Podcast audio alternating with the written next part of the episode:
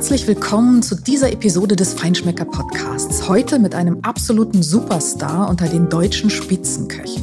Ich bin Deborah Middelhoff, Chefredakteurin des Magazins und ich freue mich ganz besonders, dass dieses Mal kein geringerer als Joachim Wissler bei mir zu Gast ist. Es ist erst wenige Wochen her, dass er nach einem turbulenten Jahr mit dem Verlust des dritten Sterns und einer verlängerten Kreativpause ein neues Konzept für das Vendôme im Grand Hotel Bensberg an den Start gebracht hat. Mit einem vegetarischen Menü auf Weltklasse-Niveau geht er künftig in Bergisch Gladbach neue Wege. Welche Entwicklung er in den vergangenen Monaten vollzogen hat, was vegetarische Küche mit allerhöchstem Anspruch überhaupt bedeutet und wie er den Verlust der höchsten Wein erlebt hat, darüber spreche ich mit ihm jetzt. Herzlich willkommen, lieber Joachim Wissler im Feinschmecker Podcast. Schön, dass das heute geklappt hat. Dankeschön, vielen Dank. Ich freue mich auch. Sehr gut. Lieber Joachim Wissler, 2022 ähm, ein verrücktes Jahr, ein äh, bewegtes Jahr nach äh, schon zwei Jahren, zweieinhalb Jahren Pandemie. Jetzt im Herbst äh, ein kompletter Neustart äh, des Restaurants mit neuem kulinarischen Konzept. Ähm, zumindest weiterentwickeltes, doch sehr neu weit oder sehr stark weiterentwickeltes Konzept, ein großartiges vegetarisches Menü. Ich habe es leider noch nicht selber probieren können, aber ich habe schon gehört ähm, Formulierungen wie Joachim Wissler hat sich neu erfunden. Hm. Wie fühlt sich das an? Ja, also grundlegend ist es so, es, es wird ja immer so gleich nach außen hin als Neustart, Neubeginn beschrieben. Es ist im Letz letztendlich war es für mich eine Phase, in der ich ähm, entschieden habe, durch eine verlängerte Sommerpause, die ich für mich persönlich als Kreativpause genützt habe, Dinge die mich sowieso seit längerem schon beschäftigen, auf die ich geschaut habe, ähm, zu ändern und halt auch dann in meinen zukünftigen, ähm, mein zukünftiges Tun mit einzubinden. Und das ist die Tatsache, dass ähm, wir immer mehr Menschen in der Gesellschaft haben, die vegetarisch genießen wollen und den ich natürlich auch damit entgegengehen möchte und dementsprechend auch eine, eine kulinarisch-vegetarische Küche anbieten möchte, die auch unseren Ansprüchen und den Ansprüchen, die ich an mich selbst stelle, genügt. Und das ist dabei rausgekommen, dass ich mich gefragt habe, wie willst du das machen und wie willst du natürlich auch diese ja, diese, diese neue Ausrichtung deiner Küche, diese Profilschärfung, wie willst du die umsetzen? Wie geht das? Wie kannst du sowohl auch ähm, die Menschen, die du bisher glücklich gemacht hast mit dem, was du machst, ähm, weiterhin erreichen, weiterhin äh, dazu äh, äh, bewegen, zu dir zu kommen und natürlich dann halt auch eine neue, eine neue Zielgruppe. Und das sind Menschen, die sich vorwiegend vegetarisch ernähren, ähm, zu erreichen und dann halt auch ähm, ein, ein, da eine Symbiose zu finden, dass du ähm, diesen Weg, den unsere Gesellschaft mehr oder weniger auch gehen muss und gehen wird, äh, mitbeschreitest und natürlich auch mitgestaltest. Ähm, immer weniger Fleisch und immer weniger ähm, Eiweißprodukte in Form von Fisch und so zu sich zu nehmen, aber ähm, den Genuss halt dadurch nicht äh, vernachlässigen zu wollen. Und so kam halt dieses, äh, diese Ausrichtung zustande. Und das äh, ist Stand jetzt. Und wir sind seit gut zwei Monaten wieder, haben wir wieder, sind wir aus der Sommerpause zurück, haben wir dieses, ähm, diese neue Ausrichtung ähm, am Markt und äh, es wird natürlich sensationell äh, gut angenommen. Ähm, es sind die Menschen, die äh, bisher unsere Gäste waren über die letzten über 20 Jahre, ähm, sind glücklich darüber, dass auch ähm, ähm, dass sie auch äh, das wiederfinden, was uns ausmacht, bis auf äh, einige Korrekturen. Und da zählen natürlich auch Produkte dazu wie zum Beispiel eine Gänseleber, die ich nicht mehr auf meiner Karte führen werde. Oder ähm, aber ähm, das hat eine sehr, sehr, sehr, sehr positive Resonanz erzeugt und äh, es kommt natürlich auch das, was ich eigentlich am meisten, was ich so sehr charmant finde, kommt zustande. Ähm, Menschen, die äh, in das Restaurant kommen und ein Menü im Normalbereich mit Fisch und Fleisch bestellen und dann den Blick auf die vegetarische, auf das vegetarische Menü werfen und sich dann ähm, gerne dazu hinreißen lassen oder leiten lassen, zu sagen, ich würde aber gerne doch, also das ist vegetarische, dieser und dieser Gang würde mich interessieren, darf ich das auch noch mit äh, in mein Menü äh, mit einbeziehen? Und das ist ja eine, ich sage mal, das ist eine Tatsache, dass ich, was ich auch wollte, ähm, ich bin kein Vegetarier, ich selber nicht, aber ich bin genau in dieser Lebensphase, in der ich auch immer weniger Fleisch esse. Ich werde aber auch immer weiter Fleisch essen, aber immer weniger und werde natürlich auch diese Ernährungsweise mit mehr Gemüse ähm, in meinem Alltag äh, äh, so auch leben und so auch äh, ähm, zu genießen. Und das hat natürlich das zur Folge, dass es auch in der Gesellschaft diesen Wandel gibt. Ja, Fleisch ja, aber nicht ausschließlich und nicht jeden Tag. Absolut. Nun muss man äh, vielleicht auch noch mal sagen, es gibt zwei Menüs, eines mhm. äh, Land und Meer ja. und das vegetarische Menü. Ja. Und das vegetarische Menü ist nicht irgendein äh, äh, Gemüsemenü, auch das muss man mal sagen, weil klar ist, äh, es gibt auch in Deutschland mittlerweile ja viele, die auch schon länger mhm. vegetarische Menüs anbieten. Genau. Ähm, aber das, was äh, Sie hier machen, ist wirklich auf einem Niveau äh, in einer Kreativität, Innovation und auch Komplexität, das mhm. ist äh, tatsächlich äh, wirklich, wirklich klasse. Und das braucht wahrscheinlich auch ähm, und deswegen wahrscheinlich auch die verlängerte Kreativpause, weil das macht man nicht mal so eben. Also auf diesem Niveau mit Gemüse zu arbeiten, ist ja auch eine Umstellung von der, von der Verwendung der Produkte, von der Art, ähm, mit der man Produkte auch mhm. verarbeitet.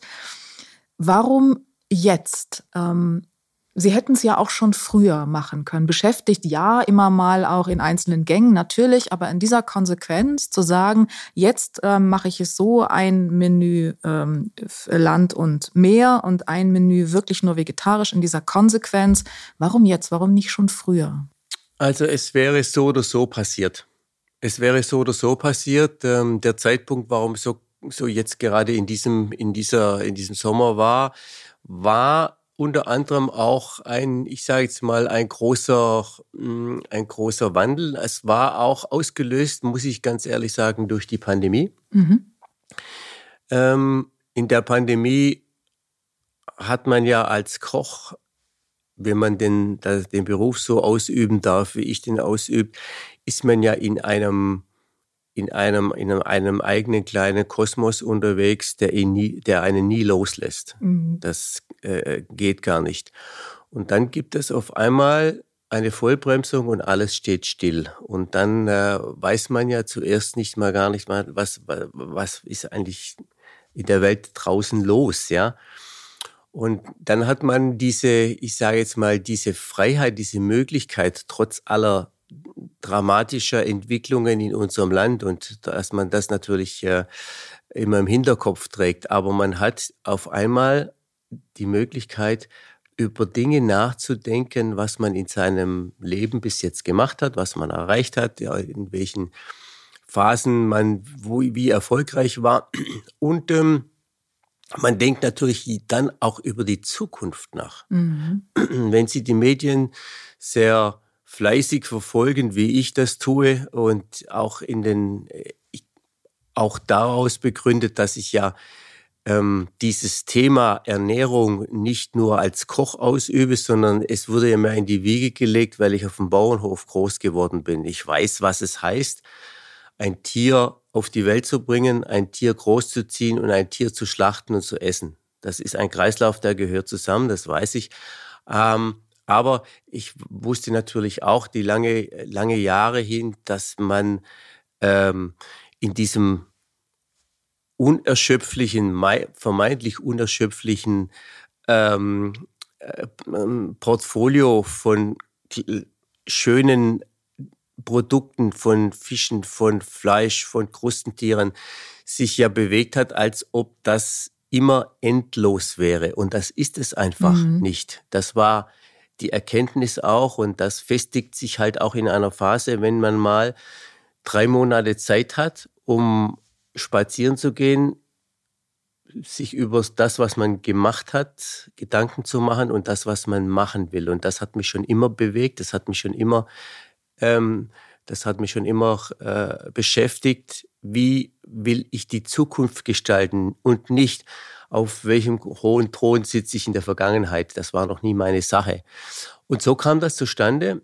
Und der Zeitpunkt war natürlich jetzt auch begründet darauf hin, dass ich äh, in, innerhalb des Teams und ähm, Umstrukturierungen vorgenommen habe. Ähm, und dieses gleich natürlich auch ähm, einherging mit einer Neuausrichtung meines, ich sage es mal, einer Profilschärfung meiner Arbeit. Und das ist halt auch, so wie Sie das sagen, ein, ein, ein vegetarisches Menü zu gestalten, ein, äh, in verschiedenen Facetten mit so vielen ähm, mit so vielen Feinheiten, mit so einer Tiefe, mit so viel Inspiration, Kreativität. Das ist ähm, etwas, das macht man nicht mal nachmittags. Ähm, da braucht man viel Zeit dafür, da braucht man auch die Ruhe dafür und da braucht man kein Alltagsgeschäft. Und das Alltagsgeschäft, das kann man sich jetzt nicht sparen, wenn man sagt, ja, ich äh, delegiere das, sondern das ist man, wenn etwas so personifiziert gemacht wird, wie ich das mache, ist das nicht äh, einfach so an andere Menschen zu übergeben, sondern da gibt es nur einen Stillstand und dann diesen Stillstand nützen, um kreativ zu sein. Und genau das habe ich auch getan. Und auch klar, die Überlegung, wenn Sie als Koch 35, 40 Jahre lang mit Hummer, mit Langustinen, mit den besten Dingen gearbeitet haben, dann haben sie ja schon ein unglaubliches Portfolio an geschmacklichen Kombinationen, Vorstellungen von den einzelnen Produkten. Bevor sie es überhaupt zu einem neuen Teller machen, haben sie ihre, ihren Erfahrungsschatz daraus. Und der ist ja dann im, in, sagen wir, in der jeden, in der DNA eines Koches immer im Unterbewusstsein abgespeichert. Wenn Sie aber dann an ein vegetarisches Menü dran gehen, dann ist es ja auch ein bisschen wie Neuland. Sie lernen daraufhin, sich wieder zu bewegen, zu laufen, zu versuchen, was passt zusammen, die Kombinationen, mit welchen Mitteln kann ich einem Gericht Tiefe geben. Das geht auf einer ganz anderen Ebene, wie jetzt, äh, wenn ich ein Fleischgericht äh, zur zubereite oder an einem Fleischgericht äh, arbeite und mit einer Idee. Und ähm, das sind die, die Erfahrungen, die, die ich zuerst mal machen musste, um daraufhin dann auch diese, ich sage jetzt mal, diese Feinheiten rauszuarbeiten, was dann letztendlich halt auch ein Menü hervorgebracht hat, dass, ähm, dass die Leute ich kann so sagen, auch feiern. Und das ist schön. Das, aber das braucht man Zeit für. Absolut. ähm, es gibt ja einige Kollegen international, auch nicht nur in Europa, die einen ähnlichen Weg gegangen sind, die den Weg auch ganz konsequent gegangen sind und komplett umgestellt haben. Und äh, Daniel Hum, der ja nun tatsächlich auch vegan äh, unterwegs ist, ausschließlich, hat erzählt, als er sich entschieden hat, diesen Weg zu gehen, hat er hm erstmal ungeheuer Angst gehabt, weil er dachte, genau das, was Sie sagen, kann ich, wenn ich nur mit Gemüse arbeite, aus diesen Produkten die, also den Aromenreichtum, das Spektrum rausholen, ähm, was ich aus den, den klassischen fleischigen oder äh, also tierischen Produkten kenne. Mhm. Und dann war er ganz erstaunt und hat gesagt, ich habe festgestellt, ich habe plötzlich viel mehr Möglichkeiten. Also ich, die Aromatik ist viel breiter gefächert letztlich beim Gemüse. War das bei Ihnen auch so? Hat man da erst so ein bisschen Zweifel, Sorge? Ähm, Zweifel nein, Sorge nein. Ähm, aber man hat diese Bedenken mhm. oder man hat die, die ja, ich kann sagen, man kann diese Bedenken, wie man denn bei so einer neuen Ausrichtung und bei einem vegetarischen Gericht und Zubereitung mit Gemüsen und anderen Dingen, wie man so einem Teller Tiefe verleihen kann. Genau. Weil man ganz klar ähm, bei Gerichten, in denen ein eiweißreiches Lebensmittel, ein Stück Fleisch, ein Stück Fisch, ein Tier im Mittelpunkt steht, hat man schon auf einmal diesen Ankerpunkt, um den sich dann alles dreht, der natürlich auch diese, dieser, diesen Geschmack im Mund zuerst mal primär darstellt und alles andere wird dann, kommt dann, ich sage jetzt mal, die ganze Sache wird dann so darum herum gefügt, dass letztendlich aber trotzdem das Primäre ähm, ähm, die Dominanz hat. Weil wir und, aber so, weil wir so gelernt haben. Ja, genau. Weil, wir so sozialis sozialisiert sind, genau. Ja, wir sind so sozialisiert und wir, du meinst selber als Koch halt auch so geprägt. Und ähm, ich sage immer, das Gehirn eines Koches ist so ein bisschen wie so ein kulinarischer oder ein Setzkasten mit tausend Aromen und es gibt für alle Dinge, die man schon probiert hat, gibt es eine, eine kleine Schublade und jeder Koch hat diesen Setzkasten anders zusammengefügt. Das sind dann die persönlichen Vorlieben, Abneigungen. Und so ist natürlich auch das Profil jeden Chefs dann auch entstanden. Und ähm, jetzt geht, gilt es natürlich, diese, diese, diesen Setzkasten auch mit ähm, Erfahrungen zu füllen, in denen kein eiweißdominantes ähm, äh, Produkt äh, den Haupt, der Hauptdarsteller ist, sondern indem man natürlich diesen Weg findet, ähm, so etwas als Gericht darzustellen und dem Menschen, der vegetarisch ist, aber diese, diese Tiefe, diesen, dieses fleischige Aroma, sage ich jetzt mal, immer noch ein, einem, einem Teller die, diese, diese, diese Präsenz gibt. Und äh, diese Erfahrungen muss man sammeln und dann überlegt man, wie kann ich das machen? Wo hole ich dann diese Tiefe in diesen einzelnen vegetarischen Gerichten raus, gepaart mit diesem vielleicht Umami-Geschmack, den mhm. man über Pilze erreicht, den, über, äh, den man über Sojasoßen erreichen kann. Wo hole ich die Frische raus? Gehe ich da über, über Säuren aus einem Joghurt oder aus, aus, aus einer Sauermilch, aus einem vergorenen Essig oder aus einem frischen Zitrussaft? Und diese Erfahrungen, die macht man und dann geht man so an die Arbeit. Und das ist richtig, ja.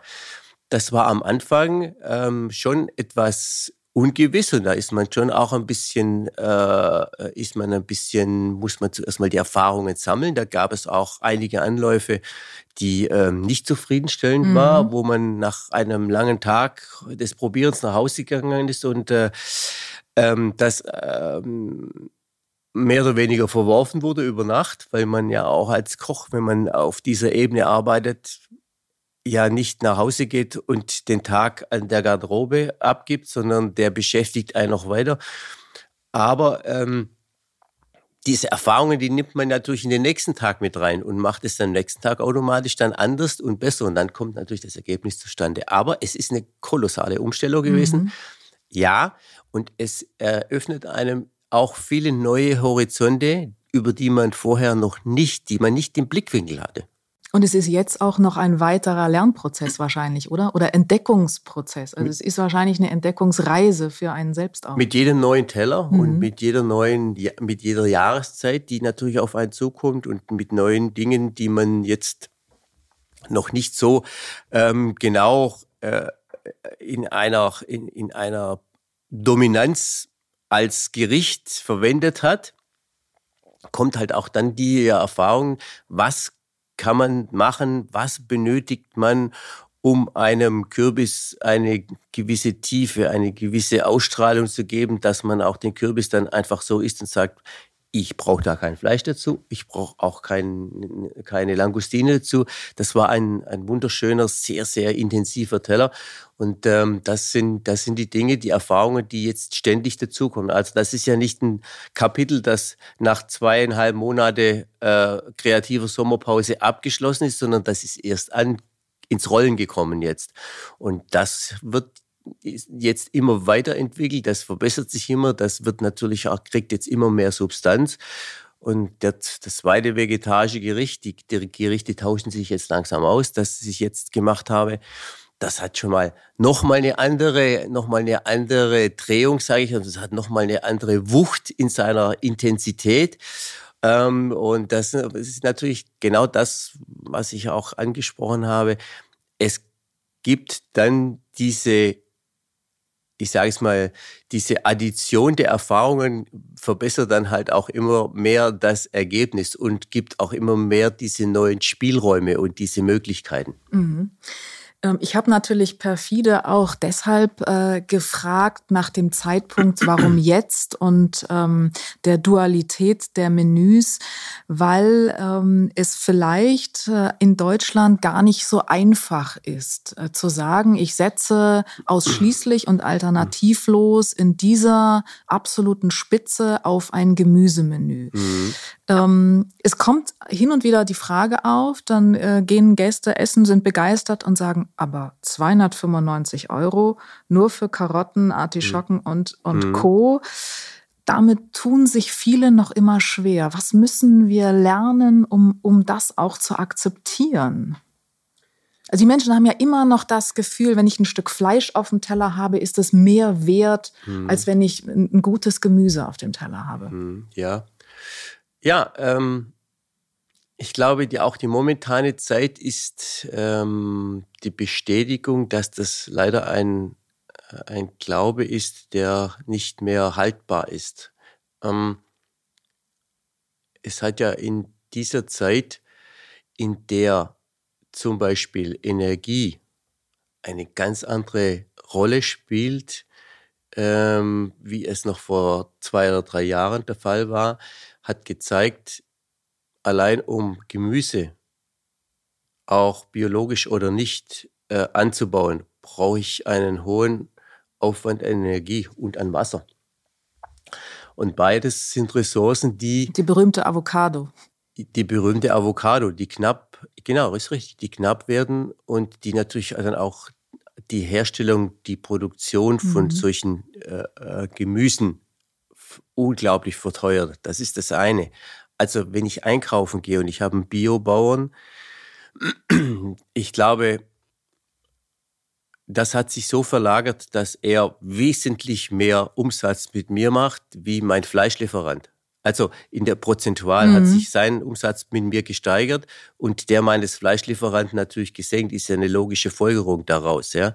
Aber was geblieben ist und was sich halt auch noch gesteigert hat, ist der Aufwand, um ein vegetarisches Menü zu machen.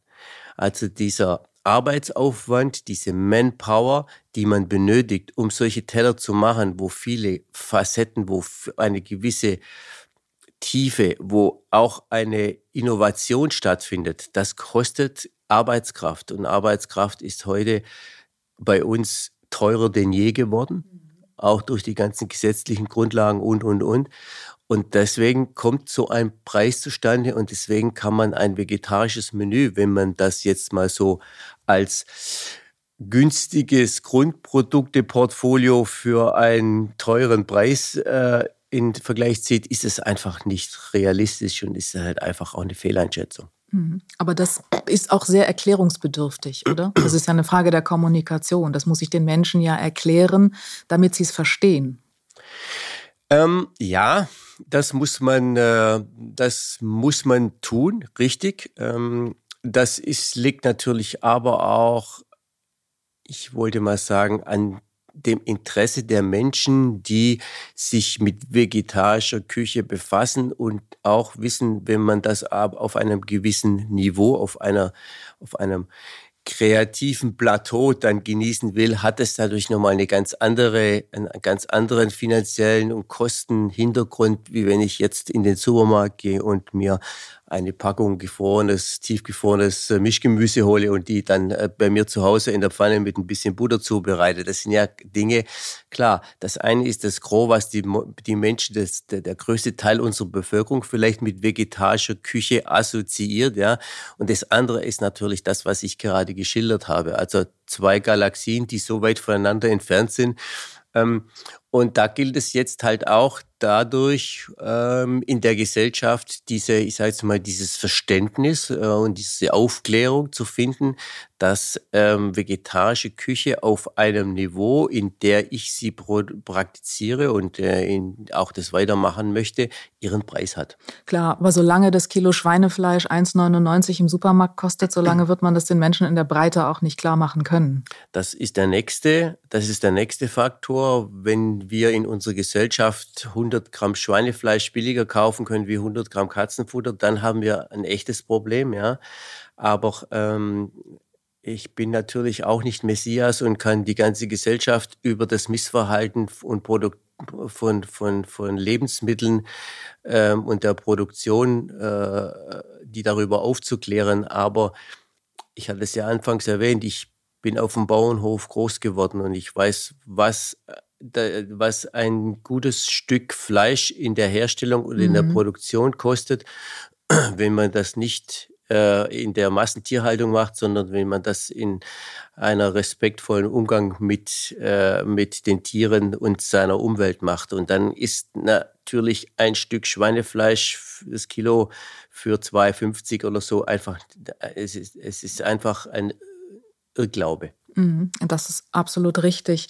Ähm, die neue deutsche Küche, die sich äh, ja fantastisch entwickelt hat, ist aber ja doch eigentlich immer geprägt gewesen, auch von äh, Fleisch und Produkten vor allen Dingen mhm. auch. Wenn Sie jetzt einen Blick nach vorne wagen würden, wohin entwickeln wir uns mit der neuen deutschen Küche? Nähern wir uns jetzt äh, der Nordic Cuisine mehr an? Orientieren wir uns ein bisschen Richtung Skandinavien? Wird es was ganz eigenes? Schaffen wir das, da diese eigene Identität weiterzuentwickeln? Also ich rate mal dringend davon ab, jetzt Skandinavien als großes Vorbild für die neue deutsche Küche zu finden, weil das einfach geologisch völliger Blödsinn wäre. Ähm, die skandinavische Küche hat genau das gemacht, was sie, was sie jetzt ausmacht und was ja auch der richtige Weg ist. Sie hat sich umgeschaut, was finde ich, wenn ich mit den Füßen schon im Wasser stehe, dass ich dann halt äh, meine Küche auf, ausrichte auf eine ich sage jetzt mal, auf eine Fisch- und äh, Krustentierlastige äh, Küche ist ja wohl logisch, weil ich habe es vor der Haustüre. Ich habe diese wunderschönen Produkte, die ich nutz, nützen möchte. Und wenn ich dann halt ähm, in einem Land lebe äh, wie Schweden, die äh, das doppelt so groß ist wie Deutschland und gerade mal acht Millionen Einwohner hat, dann weiß ich auch, dass es natürlich da viele Möglichkeiten und Wälder gibt, die nicht bebaut sind, wo da halt auch viel Wildwuchs und sehr schmackhafter Wildwuchs zu ernten ist, ja. Und das macht dann letztendlich auch diese nordische Küche aus. Aber bei uns in Deutschland müssen wir halt auch wissen, Deutschland ist A, ein Industrieland. Äh, und Deutschland hat eine, eine Landwirtschaft, die ähm, noch nicht diese Facetten hat, wie zum Beispiel in Österreich oder ähm, wie auch manchmal noch in vielen Teilen äh, von, von Frankreich oder auch in Teilen von Italien, sondern Deutschland hat eine Industrie und eine Landwirtschaft, die ähm, klar für die Bevölkerung in einem gewissen Volumen äh, Lebensmittel produziert. Und da den Weg zu finden für die, für die äh, neue deutsche Küche, fordert einen Koch immens mehr heraus, wie wenn ich in, natürlich in Skandinavien bin und eine relativ unberührte Natur habe. Und da das meiste, wenn ich weiß, was ich aus dem Boden oder was ich vom, vom äh, aufhebe im Wald, ähm, an, an Dingen äh, ernten kann, fast in den Mund stecken kann, weil es weder kontaminiert noch irgendwie schon von äh, sonstigen Dingen äh, verunreinigt ist. Das, ähm, das ist der große Unterschied. Aber es gibt einen Weg und den Weg, und das, da müssen wir einfach nur an unsere eigene deutsche kulinarische DNA denken. Das ist ja auch das, wo zum Beispiel die französische Hochküche entstanden ist. Ähm, in einem Zeitraum ist, die, ist diese Küche, hat sich entwickelt aus der sehr qualitativ hochwertigen bürgerlichen französischen Küche und da ist diese Hochküche entstanden. Und wir haben natürlich auch bei uns in unserer kulinarischen Vergangenheit haben wir ein sehr schönes Portfolio, das sehr unterschiedlich ist, von Nord nach Süd äh, äh, betrachtet, das äh, ein sehr facettenreiches, ähm, sehr facettenreiche Ernährung hatte, aber die kulinarische und die vegetarische äh, äh, äh, Tiefe, die gilt es jetzt zu bearbeiten. Und da bin ich gerade dabei und ich kann Ihnen auch von was einem sehr spannenden Gericht, das ist das allerneueste, das habe ich gerade seit äh, fünf Tagen auf der Karte, indem ich ähm, mir ein Gericht aus der italienischen Küche, aber nur namentlich als Vorbild genommen habe. Und es ist eine Schwarzwurzel alla Carbonara in dem äh, ich äh, eine, eine Schwarzwurzel äh, roh in eine Form eines Spaghettis schneide und diese Schwarzwurzel dann mit einer ähm, völlig vegetarischen Soße, die aus einer Sauermilch besteht, zusammen mit weißem Trüffel und ein paar Tropfen Essig ähm, und einem ganz zart gekochten Ei ähm, zu einem Gericht mache, wo ich sagen muss, jawohl, also da steckt schon unheimlich viel DNA und Vergangenheit aus unserer Küche mit Schwarzwurzeln und äh, Ei und so. Da gibt es Wege, die kreativ auch ähm, äh, unglaublich schöne Ergebnisse erzielen. Also es soll, es ist nicht alles so, dass man sagen kann, gut, Deutschland ähm, ist abhängig von dem Rest der Welt, wenn es um äh, kulinarische ähm, neue Wege geht. Aber äh, man sollte halt auch sagen, wir müssen aufpassen, dass wir irgendwann mal unseren eigenen deutschen kulinarischen, mit Betonung kulinarischen Nationalstolz mal erwecken in den Menschen, weil wir haben sehr vieles. Wir haben wahrscheinlich mit die besten Köche und Handwerker. Wir haben ähm, auch schon viele äh, ähm, Landwirte, die ab, sich abgewendet haben von der Masse in die Qualität. Und die gilt es natürlich auch zu fördern, mitzunehmen, zu animieren. Und da wird sich eine, ein gewisser Wandel, eine Transformation wird sich schon einstellen. Aber das wird bei uns viel, viel länger dauern als in den Ländern, äh, wie jetzt, äh, wie Sie erwähnt haben, Skandinavien und zuvor war es Spanien und mhm. Italien. Das ist bei uns, das hat etwas damit zu tun, dass Essen bei uns nicht diesen Wert als Kulturgut hat. Mhm. Das ist der große Unterschied. Wir haben also noch viel zu lernen in dieser Hinsicht. Deswegen umso mehr ähm, diesen vegetarischen Weg zu gehen in einem Industrieland ist eine doppelte Herausforderung. Wir sind aber sehr gespannt. Ähm, dieses Jahr, lieber Joachim Wissler, war auch deswegen ein bewegtes Jahr, weil es Anfang des Jahres eine äh, ja, einen Einschnitt gegeben hat.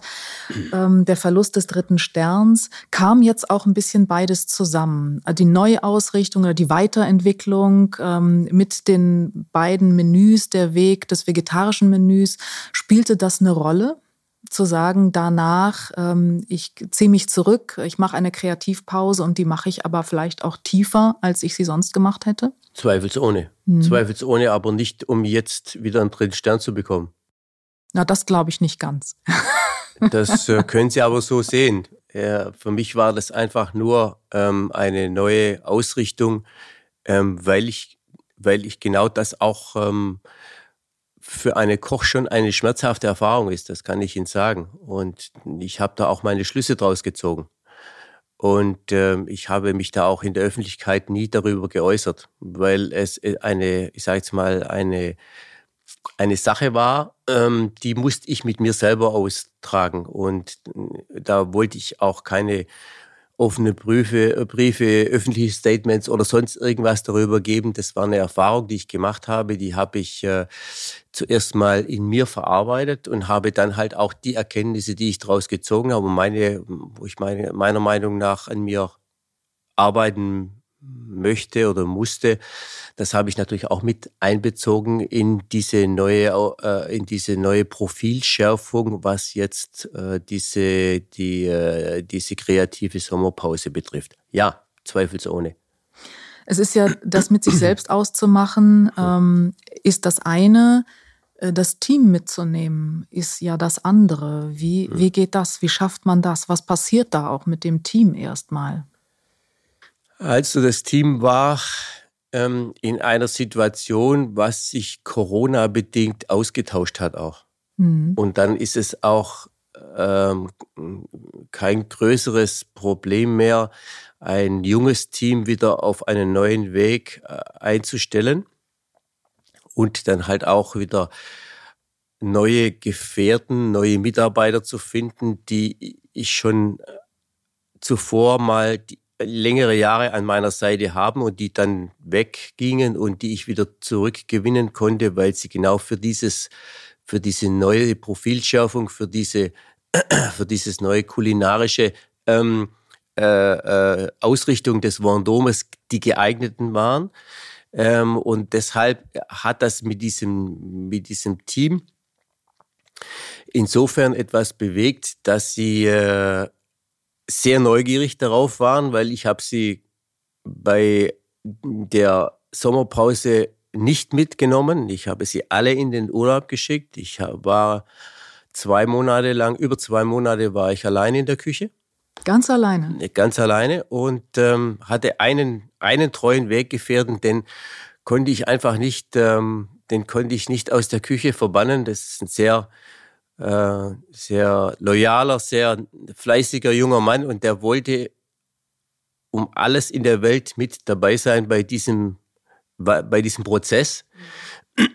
Ansonsten waren wir alleine oder ich meistens fast immer alleine und ähm, daraus sind, sind die Leute in den Urlaub gegangen, konnten auch auf mein Anraten hin mal äh, ihren Kopf absolut frei machen, sich natürlich auch öffnen für neue Sachen, war Voraussetzung.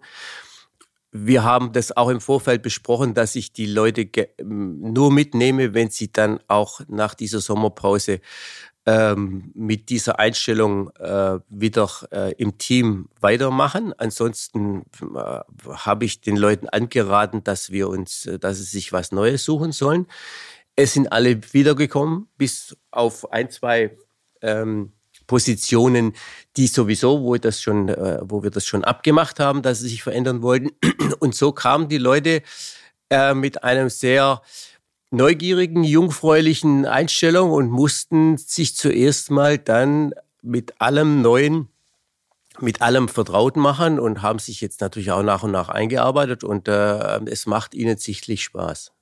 Also auch da war erstmal ein Einschnitt zu, zu sagen, äh, kopffrei raus, ja. also wirklich Schnitt, Cut ja. im, im, positiven Sinne und dann neu anfangen. Ja, genau, das mhm. ist sehr wichtig und wie gesagt, das ist ja geschuldet durch die Pandemie, dass sich halt auch eine Fluktuation eingestellt hat, die für mein Restaurant unnatürlich war. Mhm. Ähm, und das hat äh, zur Folge gehabt, dass ich äh, das Team um mich herum komplett komplett vom ersten bis zum letzten Mitarbeiter in der Küche neu gestaltet habe. Mhm. Und das hat auch dann ermöglicht, das ist so dieser Spruch mit alte Zöpfe abschneiden, mhm. ähm, das hat es dann auch ermöglicht, dass man die Leute dann gedanklich schon mal auf diese Neuausrichtung wesentlich leichter einstellen kann und die da wesentlich offener dafür sind, wie wenn man mit Mitarbeitern, die einen lange Jahre begleiten und lange Jahre natürlich auf den Weg fixiert waren, den ich immer vorgegeben habe und jetzt auf einmal eine neue Richtung einschlagen müssen, da tut man sich schwerer damit. Oder man äh, neigt dann doch mal wieder die Abkürzung zu nehmen und mit den Alt, in den alten Weg reinzurutschen, Routine. obwohl man ja Routine, mhm. obwohl man es gar nicht will. Und da muss man mhm. ja, das war das war eine äh, so eine Situation, wo ich gesagt habe, jetzt will ich das machen, weil jetzt habe ich die Möglichkeit. Jetzt ist es extrem schwer. Es ist sehr anstrengend, mit neuen Menschen, die nicht auf einen eingestellt sind, einen neuen Weg zu gehen. Aber es ist nach der Mühe der beste Weg, um Neues zu gestalten. Absolut. Ähm, Disziplin und Fleiß und Beharrlichkeit sind Eigenschaften, die Spitzenköche sowieso auszeichnen, mhm. aber sie ganz besonders. Mhm.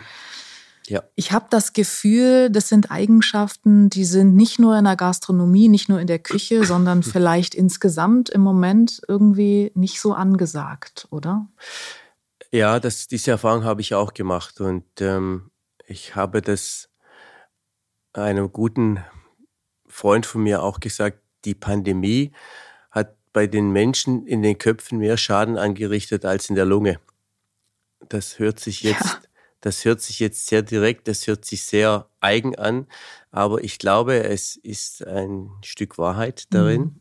Ähm, unsere Gesellschaft bewegt sich in eine Richtung, ähm, die diese Attribute, die Sie genannt haben, äh, nicht mehr mit dieser, ich sage jetzt mal, mit, mit dieser äh, Wertschätzung, mit dieser verfolgt, sondern wo das, ähm, wo das Leben mehr im Mittelpunkt steht, wie und das Leben, in dem man seine Freizeit genießen kann, in dem man ähm, meint, man könnte ein besseres Leben führen, was ein Irrglaube ist. Ich bin da anderer Meinung.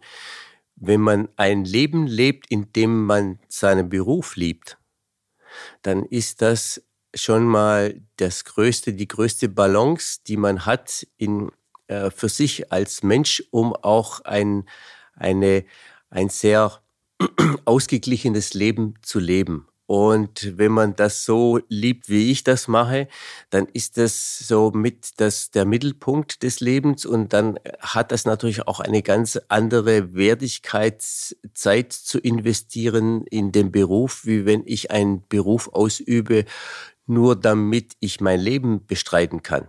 Das ist ein großer Unterschied. Und das äh, ist ein bisschen aus den Köpfen der Menschen raus, aber Vielleicht kommt ja auch wieder der, die Situation, dass die Menschen erkennen, dass das beides zusammen, wenn man etwas verändern will, und jetzt sprechen wir über die dramatischen Veränderungen, die unsere Welt ähm, äh, oder unsere Gesellschaft in der Welt und die ganze Bevölkerung gehen muss, damit diese, dieser Planet auch gerettet werden kann, dann muss man einfach das umdenken. Und dann muss man natürlich auch sehen, nur man kann nur Großes bewegen, wenn man da auch bereit ist, Großes zu leisten. Das ist meine, meine Einstellung dazu. Sehr ähm, richtig. Und da habe ich natürlich schon diese, blicke ich genauso in die Gesellschaft rein wie viele andere, wo sagen, da ist in den letzten Jahren etwas, hat sich was verändert, da ist was verloren gegangen, da ist, ähm, da ist äh, diese, diese, dieses Verständnis der Selbstverständlichkeit, dass man es immer weitergehen muss, dass es immer bequemer werden muss, dass es immer einfacher werden muss, dass man immer weniger arbeiten muss das wird irgendwann an einen Punkt kommen, wo vielleicht unsere Gesellschaft dann auch so, ich sage so, so aufsplittet, dass äh, diejenigen, die diese Leistungsträger sind in der Gesellschaft, sollten sie nicht steuerlich so geschröpft werden, dass sie auch keine Lust mehr dazu haben, dass diese Menschen dann halt auf der einen Seite stehen und die anderen Menschen, die da auf, äh, die ihr, ihr Leben bestreiten, weil sie halt einfach ähm, keinen, ich sage es mal, nicht diesen tiefen Sinn sehen, um etwas zu bewegen, bewegen zu wollen, sondern um vielleicht um einfach nur ein schönes Leben zu leben. Das ist ja auch alles legitim. Aber, aber nicht auf Kosten anderer. Das ist richtig, genau. Und das ist natürlich auch eine, eine, eine Tatsache, dass unsere Gesellschaft gerne in dieser, ich sage es mal, immer mehr in diese, in diese Richtung abdriftet.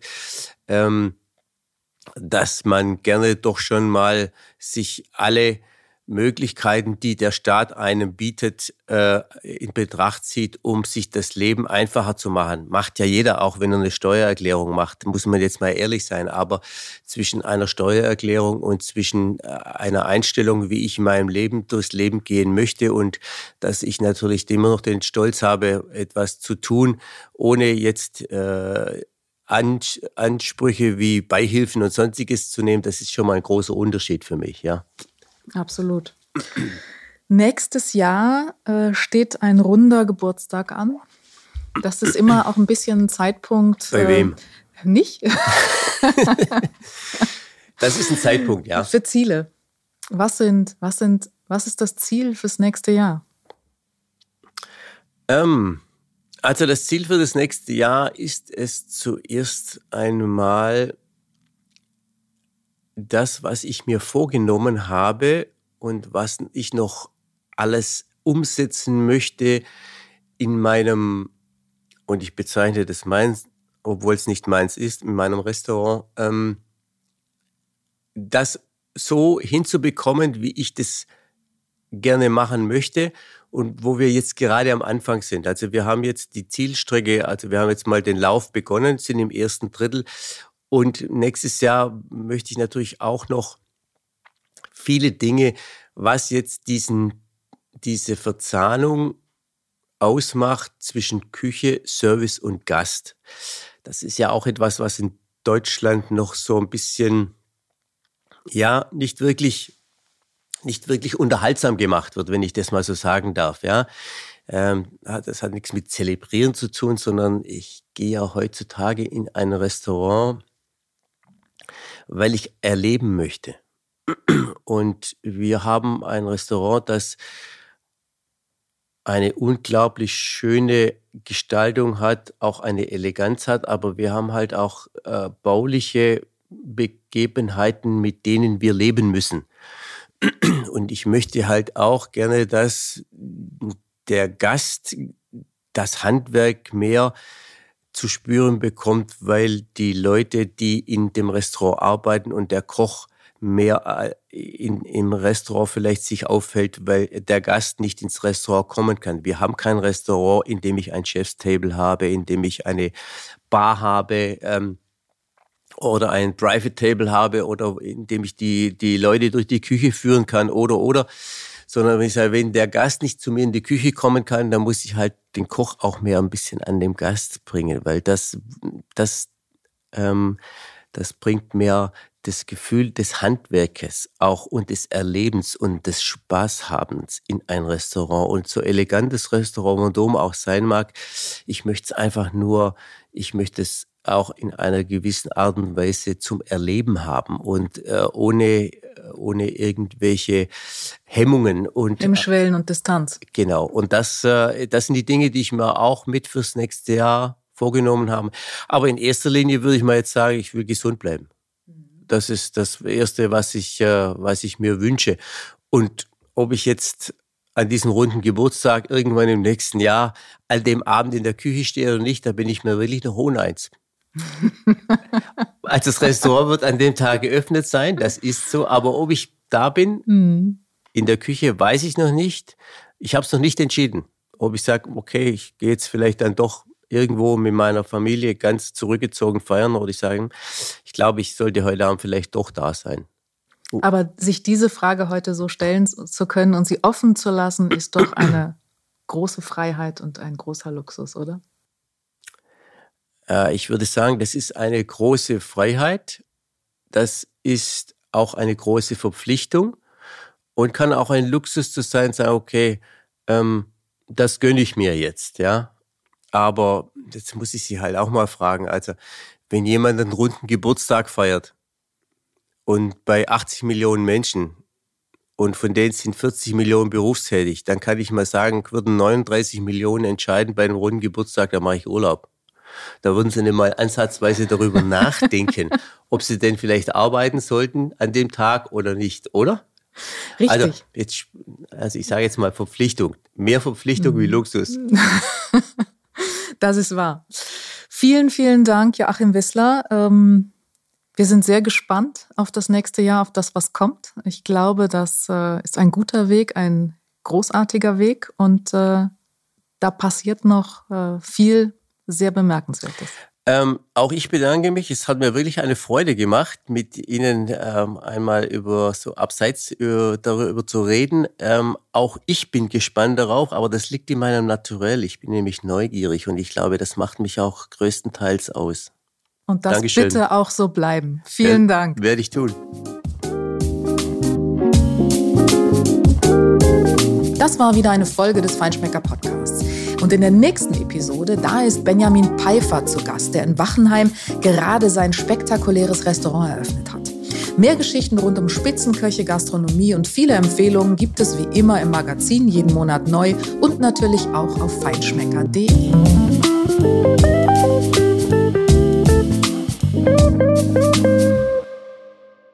Dieser Podcast wird produziert von Podstars bei OMR.